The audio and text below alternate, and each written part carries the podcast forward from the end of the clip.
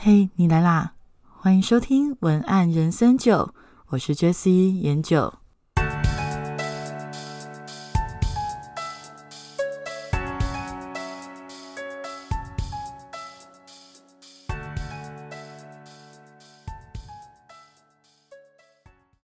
嗨，节目开始之前，我们先分享来自婉柔的回馈。他跟我说：“我是在 Park 上认识你的。”很喜欢你分享的内容，还有你的声音，谢谢婉柔你的回馈。那这个回馈也会让我更加的有动力继续把这个节目做下去。好，那我们今天的节目呢，要来聊一个比较好玩的话题，就是我第一次如何强烈的阻止客户改标题这件事情。最近不晓得为什么会突然间想到这件事情。其实这件事情它已经有一点久了，但是我最近就是一直回想到，而且边想边觉得真是太好笑了，然后还一边骑车一边想要笑出来，所以我很想要，呃，今天就在这集 podcast 跟大家分享这件事情。它虽然好笑啦，不过所谓的喜剧的基础都是悲剧嘛，所以其实在当时是。对我来讲，当时是一件非常累，而且非常应该说紧急的事件。然后我后来成功的解决，然后让它变成一个好的结果之后，我现在回想起来觉得非常的好笑。OK，那总之今天就来分享这件事情吧。基本上啊，先跟大家聊，就是说我是一个非常少阻止客户改标题的。因为我的观念是这样子，就是只要基本上在某一个范围里面，那那个范围是什么？简单的来讲，就是效果都差不多的情况下，对我来讲，我都会觉得文案的标题客户顺眼最重要。所以，如果说呃，虽然是我写的文案，但是我秉持着文案像你的想法，如果说你想要改。那我评估之后，它的影响性不会太大，还是说它的效果程度都差不多的时候，我都会呃顺你的意思，因为让你看顺眼你自己的呃销售文案，那对我来讲是最重要的。但是那一次真的例外，我真的 我我现在想起来很好笑，我当时真的非常非常强烈的阻止一个客户改标题，而且因为他改的是什么标题？他改的是刊头的。最大标题，最大标题应该大家懂看头的意思嘛？看头就是说你一点进来，第一个看到最大的标题，那个位置其实是最重要的。而且你改了之后，我非常非常确定，因为用如此的呃文字，还有修改后的所谓的动词、形容词、名词的排列顺序，我非常非常确定，标题改了之后。文案的战斗力会直接损失百分之五十。我觉得大部分只要是呃文案同行看，大概都会知道，就是战力绝对会损失百分之五十，因为他用的那一些字词真的都是比较不讨喜的。但是因为他不知道，那。当然，实际他到底是怎么写，我不能讲啊，因为讲了之后就会被公被人家 知道是谁了。但是我真的很想分享这个过程，我觉得这个过程也许对于呃，你如果有跟客户沟通的的时候，或者是你自己刚好也跟我一样是在从事相关文案行销类的工作，也许也会给你一些启发或帮助。那如果你刚好都没有这些经验，你也可以当成一个嗯好笑的事情听一听，我觉得都蛮有意思的。OK，总之我现在想要分享这个过程，这个天人交战的过程。当时的状况是，客户他的状况是直接自己改了一句看头的主标题，然后就丢给我。他跟我说就是要改成这样子，因为他觉得这样写会比较有效。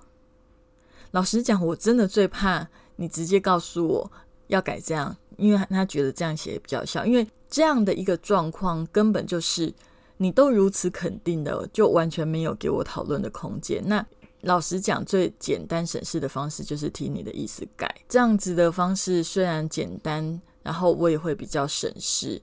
但是就像我之前在其他集的 podcast 有跟大家分享。就是我自己很喜欢的广告导演卢建章，他的给我的文案启发就有讲到，好的选择不一定是比较容易的选择，但是会让你比较容易面对你自己。所以我真的很难见死不救。我觉得改下去，改下去绝对完蛋。然后再来就是我自己，呃，哎，我自己应该跟大家聊过嘛。我自己对我自己的作品其实也很重视，所以他就像自己的小孩一样，我不想让他突然间就是有一种。很可惜的状况吧，就是他可以很好，但是却被被一些呃比较奇怪的状况变成了一个就是战力大损五十，然后变成了一个非常普通的文案啊。第二件事情是因为我这里如果真的接受他改的话，我会遇到一个问题，是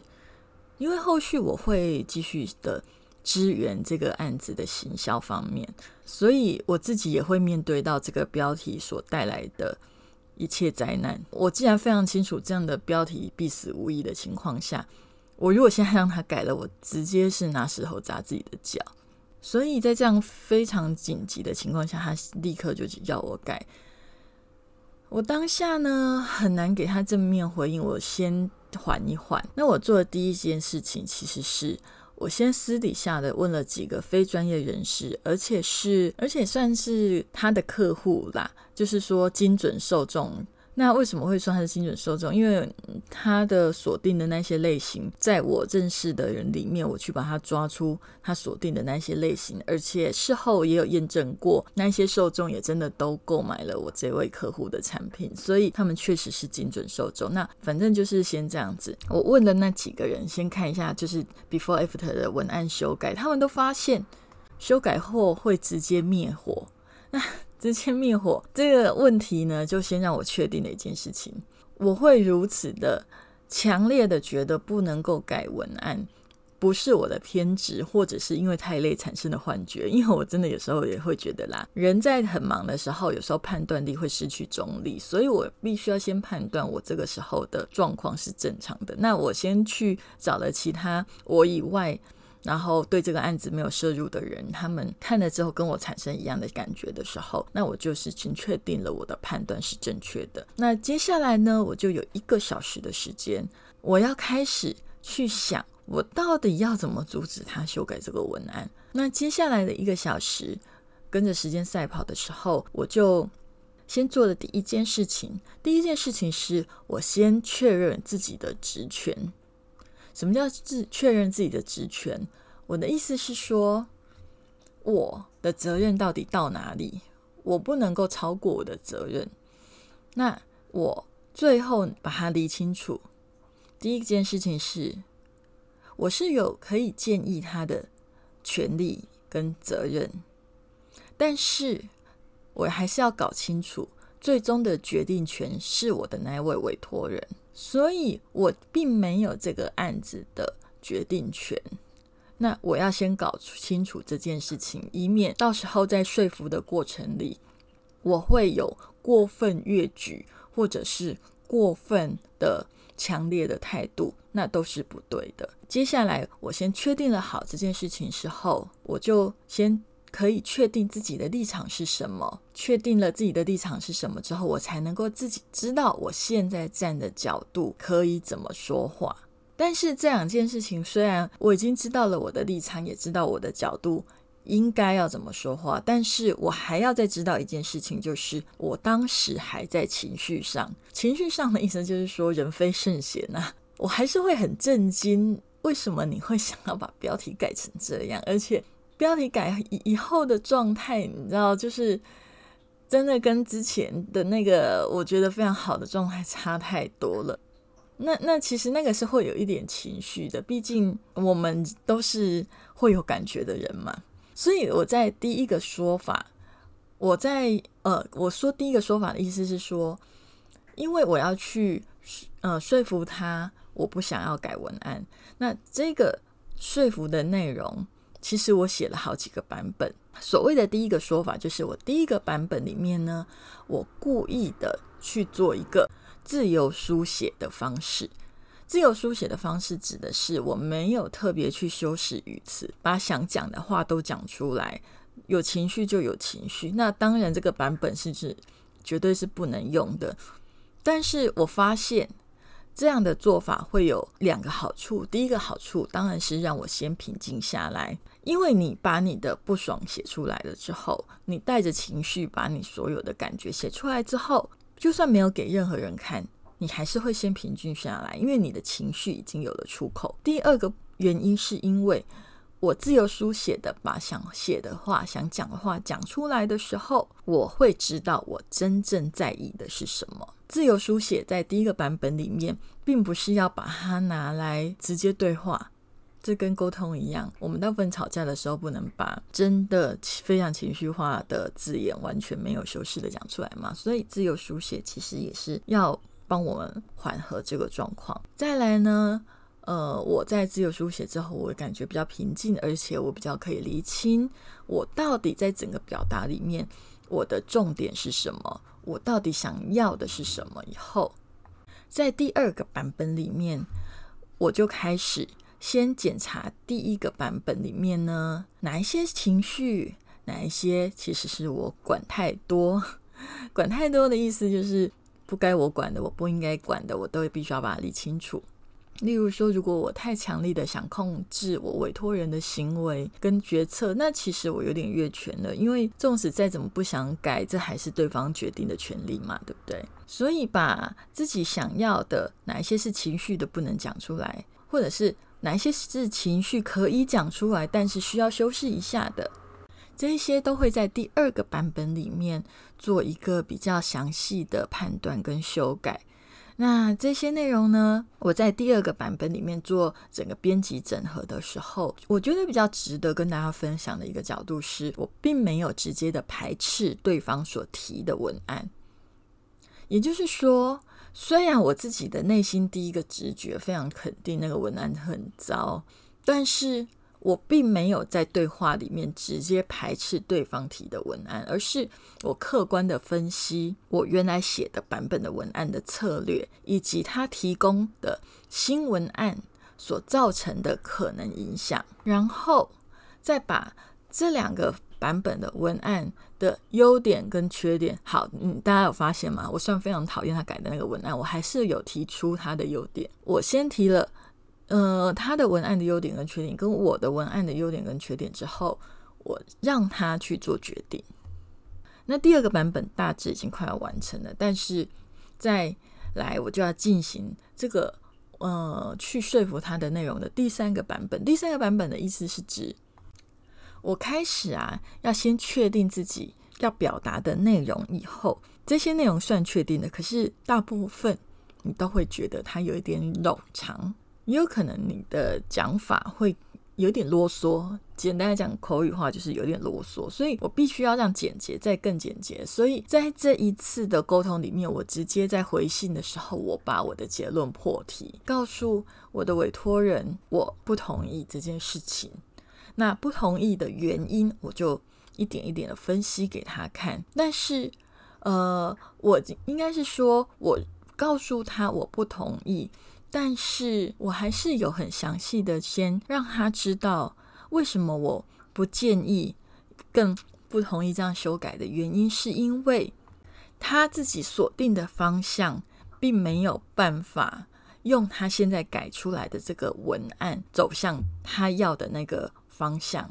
我在信里面会再告诉他，你自己改的这个版本的文案，它会走向哪个方向？所以，如果我们要修改的是整个策略，或者是我们行销的目的的话，那可以改文案。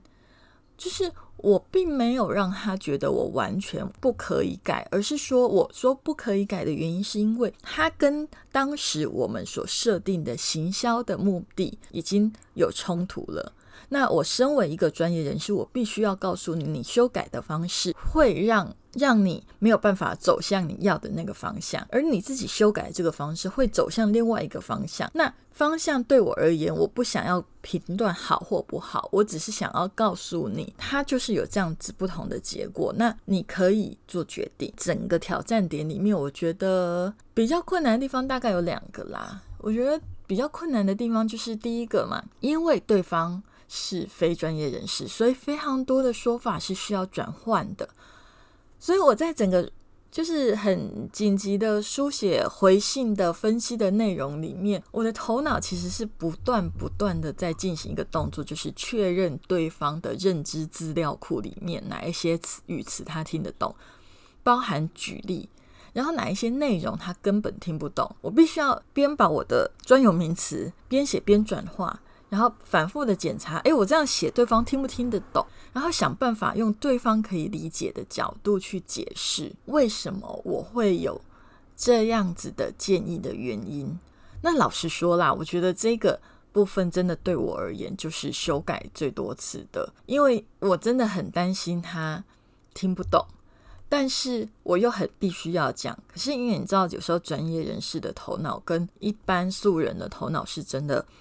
想的事情还有使用的词汇都会不一样，所以我必须要不断的转化，不断的转化，在沟通里面不断的把专有名词转化成他可以懂的那一些词汇，以及把我自己本来想要讲的举例不断的转化，不断的换位思考，去想出到底他的生活里面有哪一些举例他比较容易听得懂。那其实这个就是所谓的换位思考，或我之前聊过的同理心写作的一些技巧。总而言之，这件事情，这个是一个非常大的挑战点。那第二个挑战点，其实就是所谓的礼貌跟口气。因为你要知道哦，当人很急的时候，难免口气真的会变差。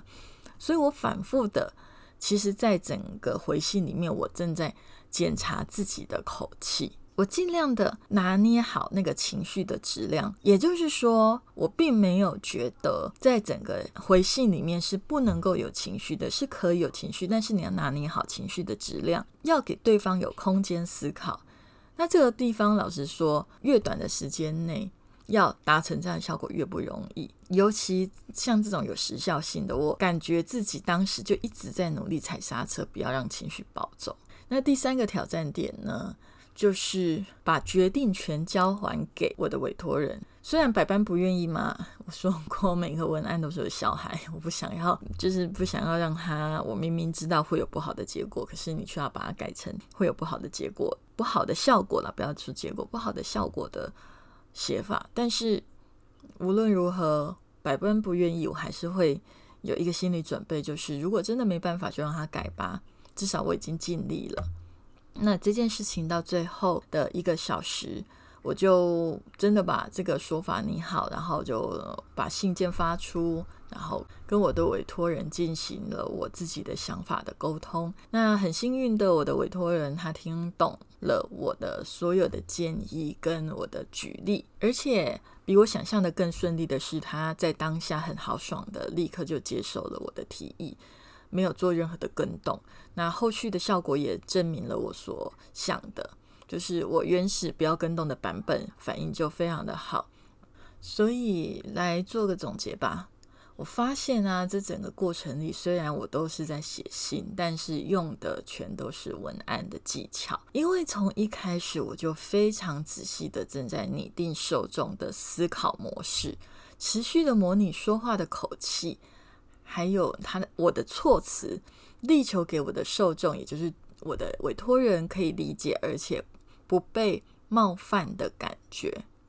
而且我在书写前，我也先分析了我的立场，决定了我的口气，哪一些事情是我可以做的，哪一些事情是我不可以做的，哪一些事情是我的责任，哪一些事情是我管太多。我必须要先搞清楚，不可以给对方感觉你越界的压力。否则造成了反感之后，很多事情就会很难再延续下去。所以，其实这封信里面，它整个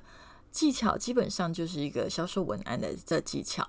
嗯，我想要来做一个总整理。嗯，这个总整理就是，如果你有遇到了需要说服的人，或者你需要透过书信告诉别人你的需要去做沟通协调的动作，那。也许你可以参考我的步骤。我今天整个信件回复的流程，我把它整理成面成下面以下的九点。第一点呢，就是当冲突发生，你要开始进行协调的时候，第一件事情是确认你的立场，确认你到底站在什么样的角色，你可以讲什么话，你不能讲什么话。第二个是确认事件的决定权是在谁的手上，不要越权。先想好这两件事情之后，到第三个步骤是，你要开始先思考对方可以理解的角度。这个就牵涉到了我所说的同理心写作的技巧跟换位思考的技巧。先去知道对方可以理解的角度、切入点、懂的词汇以及他的生活圈里面可以听得懂的举例以后，第四个步骤是保持适当的口气。保持适当的口气，意思就是说，必须要知道自己可以站在什么样的位置。例如说，我们是平等的状况，上对下的状况，还是下对上的状况呢？这个都会影响到你的发言语气、彼此的关系这些部分，你都要先拟清楚。第五个步骤是，开始写之前，先把情绪抒发掉，就像我。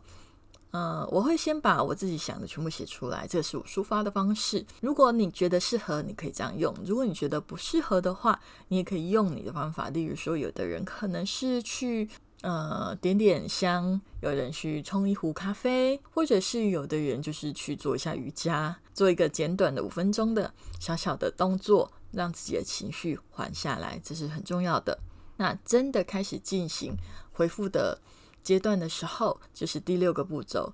记得要接住对方的想法，你要客观的分析，不要直觉直接的否决，因为你要先站在对方的立场，对方绝对不是故意要找你麻烦的，他真的不知道他提出来的东西可能不 OK。就像我的这个案例，为什么我会不否决我的客户？他所提出的文案修改方向，而是去分析他的文案会走向什么方向的原因，是因为我相信他会这样子提出来，是因为他真的不知道这样子踩了很多呃文案地雷，他的写法里面踩了很多文案地雷会出事的，他是真的不知道。我把自己换位思考到一个真的什么都不知道的人的。角度上面的时候，你就会知道你要怎么讲话，他才会听得懂。你想想，如果你什么都不知道，讲出了一些可能看起来很天真或者是非常没有 sense 的话的时候，你觉得别人要怎么样说服你，你才会听得懂，你才不会觉得被